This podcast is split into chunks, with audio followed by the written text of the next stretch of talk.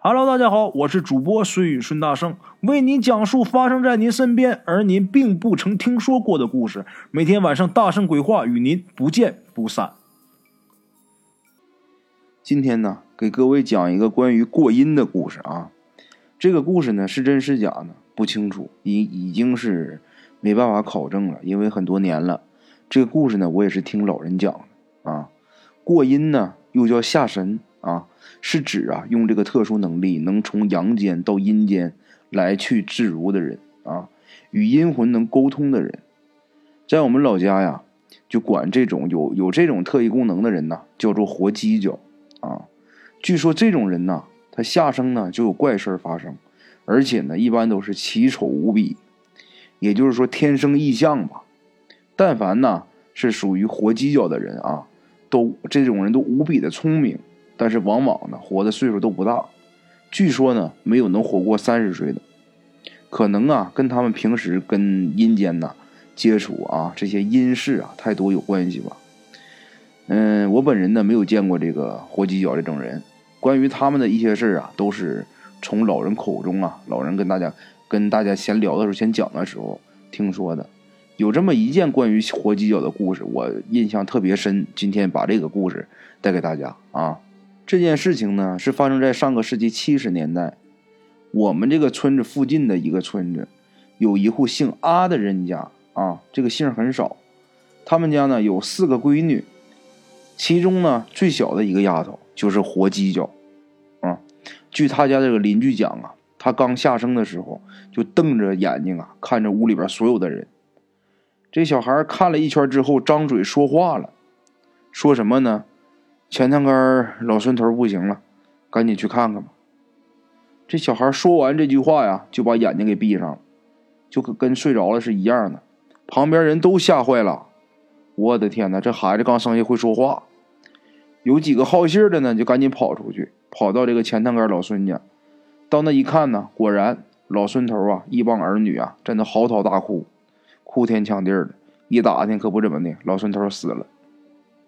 这一下啊，这件事在这个邻邻居之间就传开了。这大伙都说呀，这孩子是妖精变的。说实在的啊，也就是咱们新中国这法治社会，这要在旧社会，像这孩子就得给扔山里边喂狼了。后来呀，这丫头一直啊到五岁以后啊，才开始慢慢说话的。她刚生下就说话，后来到了两三岁该说话时她不说话，一直到了五岁以后才开始慢慢讲话。而且呢，这姑娘的长相啊是越长越丑，除了这个容貌难看呐，就剩下其他的啊都跟正常人一样。后来呢，丫头上学了，学习还挺好。慢慢的，她家里边的人呐，以及这个左右这些邻居啊，也就把她生下来就是说话这事几乎就给淡忘了。一直到她上初中的时候，有天放学了，这个姑娘啊到家里边躺炕上就开始睡觉。开始呢，家里人呢都认为他是累了，也没管他啊。后来呀，就看见他在炕上睡觉的时候，浑身大汗，那样子好像很累的样子。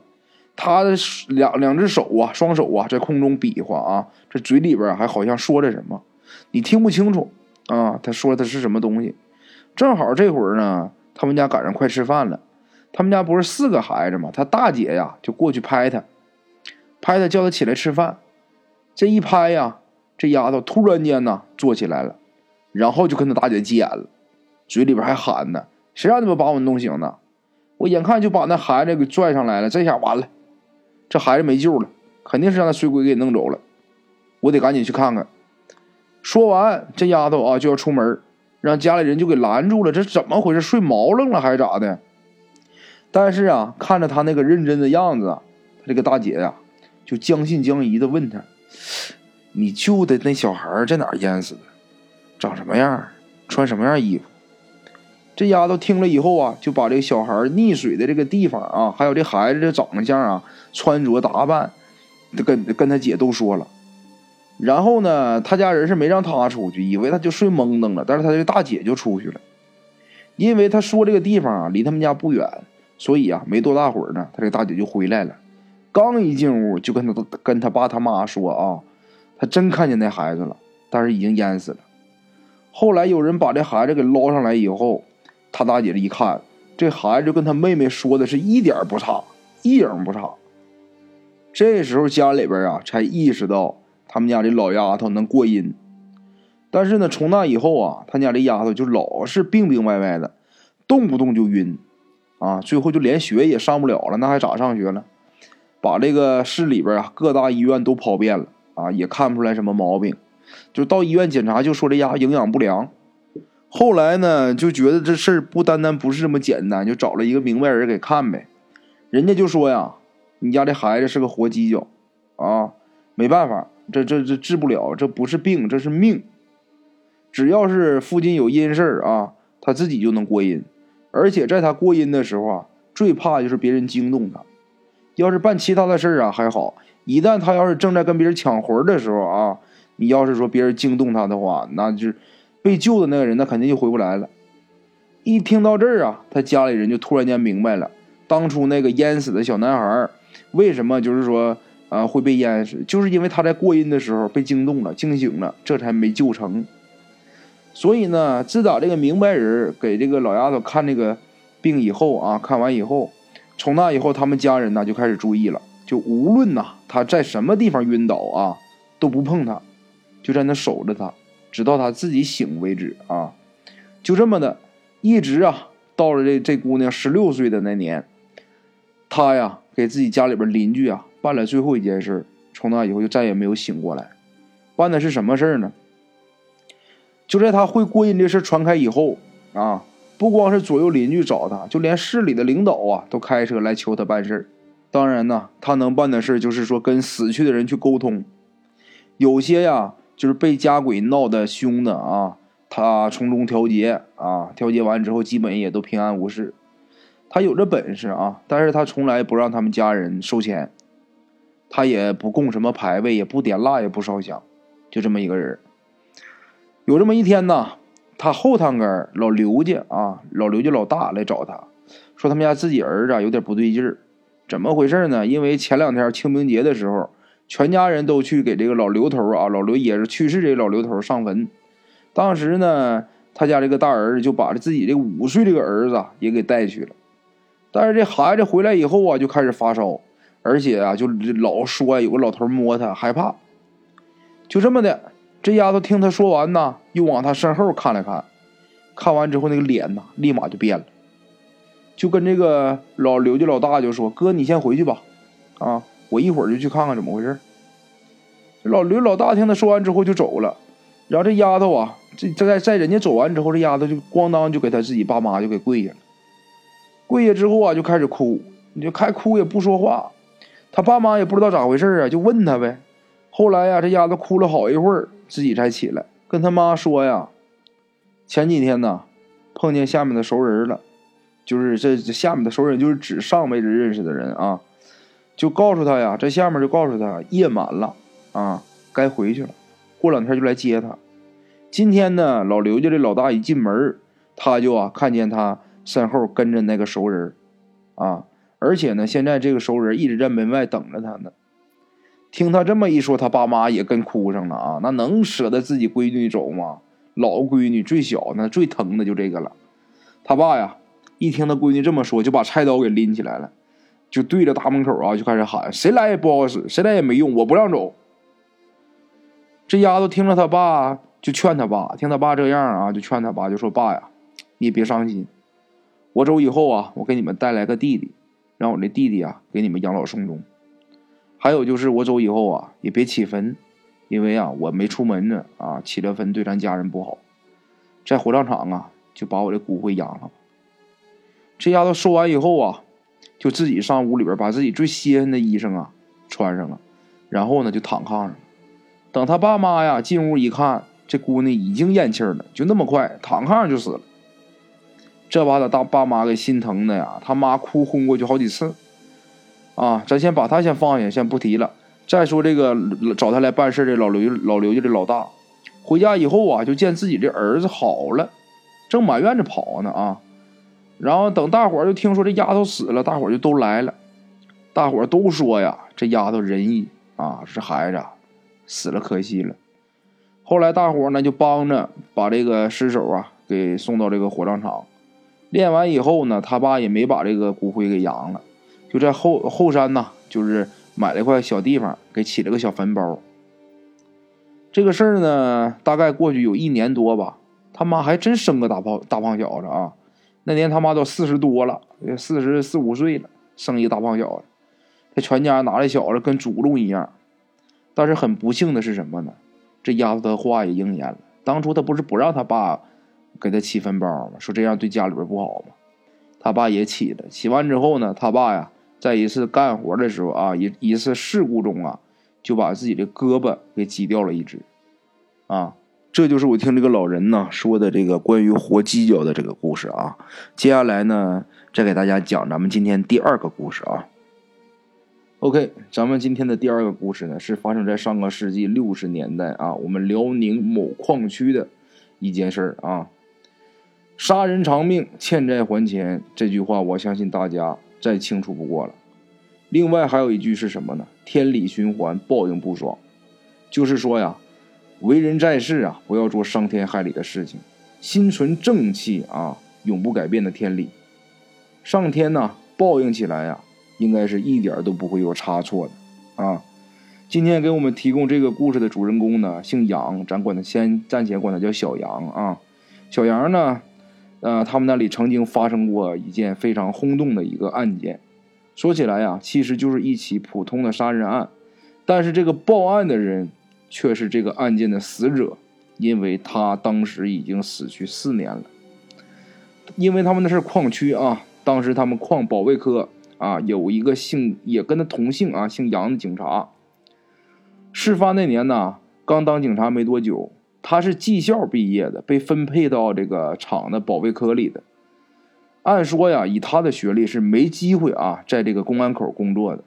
但是因为就是因为他家里有钱啊，门路也广，所以说就进这个矿保卫科就没费什么劲儿啊。嗯，这警察呀，咱们称他为大杨啊。嗯，给咱提供故事的呢，咱称他为小杨。大杨啊，比小杨啊没大几岁。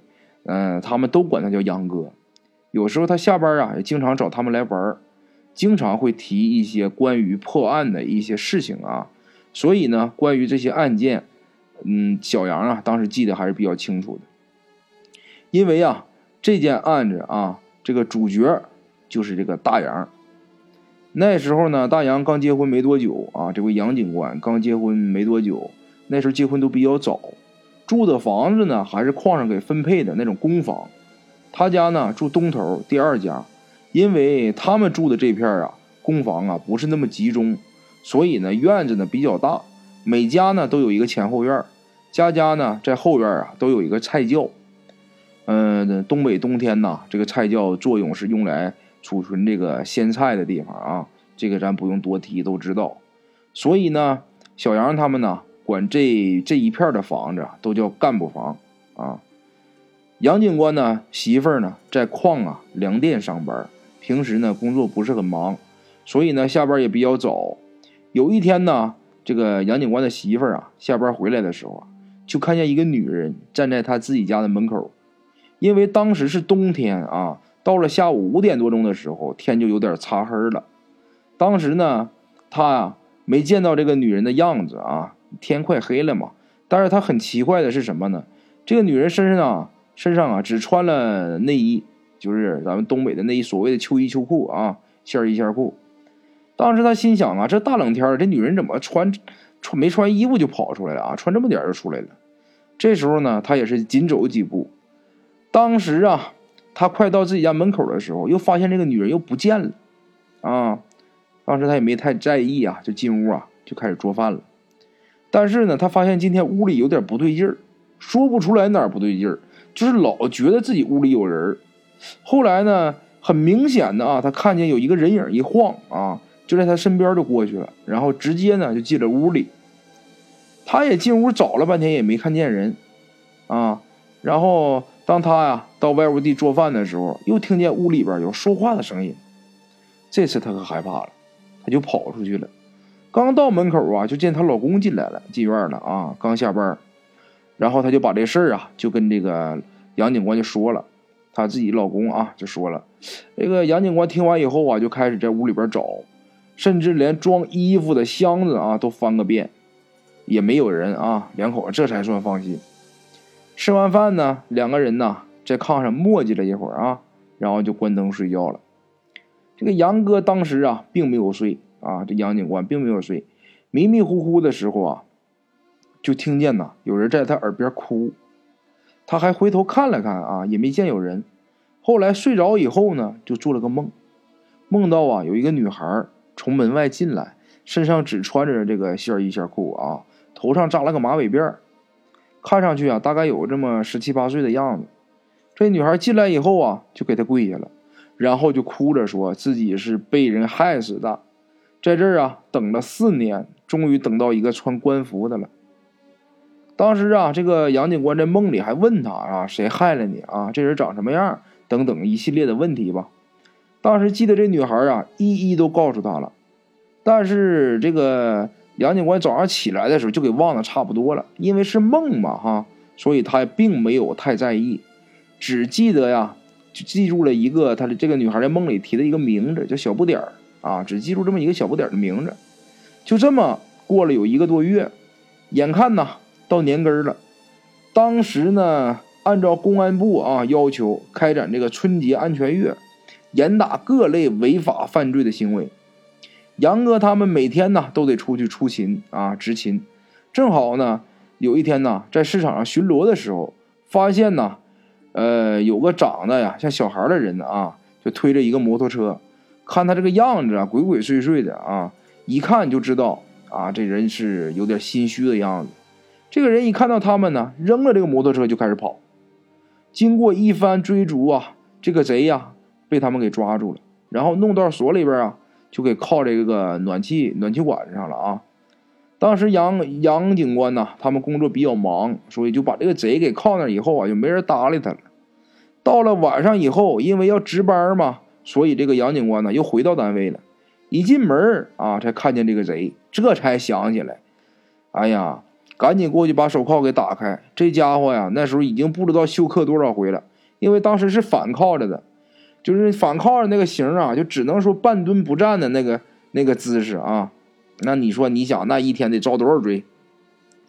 然后这杨警官呢，就把他给弄到这个凳子上了，然后把手铐啊又给铐，又把连把他给铐在这个凳子上，就开始问他：“你叫什么名？”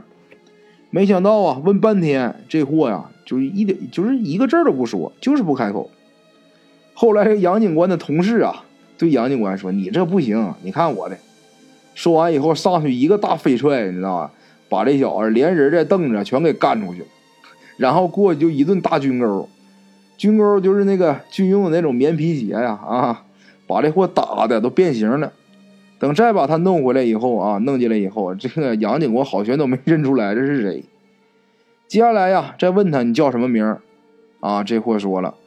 我叫刘某某啊，家住石坑家属院呃，我今天刚偷了一台摩托车，我错了，我有罪。你说这是不是贱啊？非得他妈打你一顿，你他妈得劲儿的。据这个杨警官说呀，接下来的审问呢很顺利。这个自称刘某某的贼呀，很是配合。在杨警官他们做完笔录啊，正押着他去拘留室的时候啊，过来一个老同志，一个老警察啊。一见到这个刘某某就说：“哎，这不小不点儿吗？又犯事了？犯啥事了？”杨警官一听“小不点”这个名字，当时这个心里就一惊，他一下子啊就又想到那个梦里啊提到那个那个女孩提到的那个小不点。后来他这一想啊，我不行，他妈还得好好问问他，说不准呢，他身上还得有其他的案子。一想到这儿啊，就又把这个小不点给押回来了，弄到这个审讯室以后啊，再问他啊，他还是交代偷车那点事儿。其他的一概不说。后来呀，这个杨警官呢，拿了几个台灯，然后全都换上二百瓦的灯泡啊，全都对着这个小不点放着。这个强光啊，再加上这个越来越高的这个温度啊，就让人会非常的烦躁啊。就这样，这个小不点扛了两三个小时吧。两三个小时以后，这个小不点彻底崩溃了啊，然后就开始喊：“我杀人了！我杀人了！你们枪毙我吧！”后来经过杨警官他们详细的询问，这个小不点啊，把他杀的什么人啊，以及这个埋尸的地点都一一招出来了。原来呀，这个小不点上高中的时候，看中了同班的一个女孩，经过追求啊，这两个人就搞上对象了。可是没多长时间呢，这小不点又发现呢，这个女孩还跟另一个男生有了交往。但是因为啊，他自己长得小，就根本就是打不过那个男生啊。于是啊，他就找机会把这女孩给约出来了，把他骗到自己家原来住的老房子。这个房子就是跟这个呃杨警官他们家挨门的啊那一间房子，就把这个女孩给强奸了。最后呢，怕这女孩报警，就又把她给勒死了。然后趁着天黑呀，就把这女孩的尸体呀就扔到他们家后院这个菜窖里边。因为这个房子平时啊没人住啊，所以说就没人发现这个后面这个菜窖里的尸体。而这个女孩呢，家庭关系挺复杂的。嗯，本来呢自己这个妈呀就是后妈，她这个爹呀又是一个酒蒙子啊，就是所以啊这姑娘失踪了，他就一直以为这姑娘是不是跟哪个小子跑了。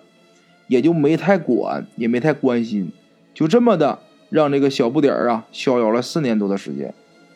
就在警察呀到了这个案发现场啊起尸的那天，什么都事都弄清楚了，得找尸体呀。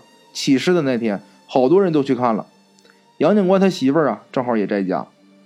当他呀看到尸体弄上来后啊，当场就吓晕了，直接把你这给吓晕了。为什么呀？因为这个女尸啊。虽然说已经在这个菜窖里边四年多了啊，但是就并没有怎么腐烂，还能明显看出来他脑后边扎的这个马尾辫还有就是什么呢？他身上穿的这个线衣线裤。杨警官他媳妇他认识，这就是当初啊在他家门口他看到的那个女孩。最后啊，这个小不点啊，因为杀人罪啊被枪毙了。就在枪毙的那天晚上，这个杨警官呢又梦到那个女孩了。这次这个女孩啊，没有听到她哭啊，这个女孩也没有进屋，就是站在他们家院子里边，冲屋里边笑了一笑，然后转身呢就不见了。好了啊，今天的这两个故事就都给老铁们讲完了啊，感谢各位老铁的收听。OK，今天咱们的故事就到这里，感谢各位听友的支持。我的投稿微信是幺八七九四四四二零一五，欢迎各位好朋友投稿交流。另类的放松，别样的享受，每天午夜我在这里等你。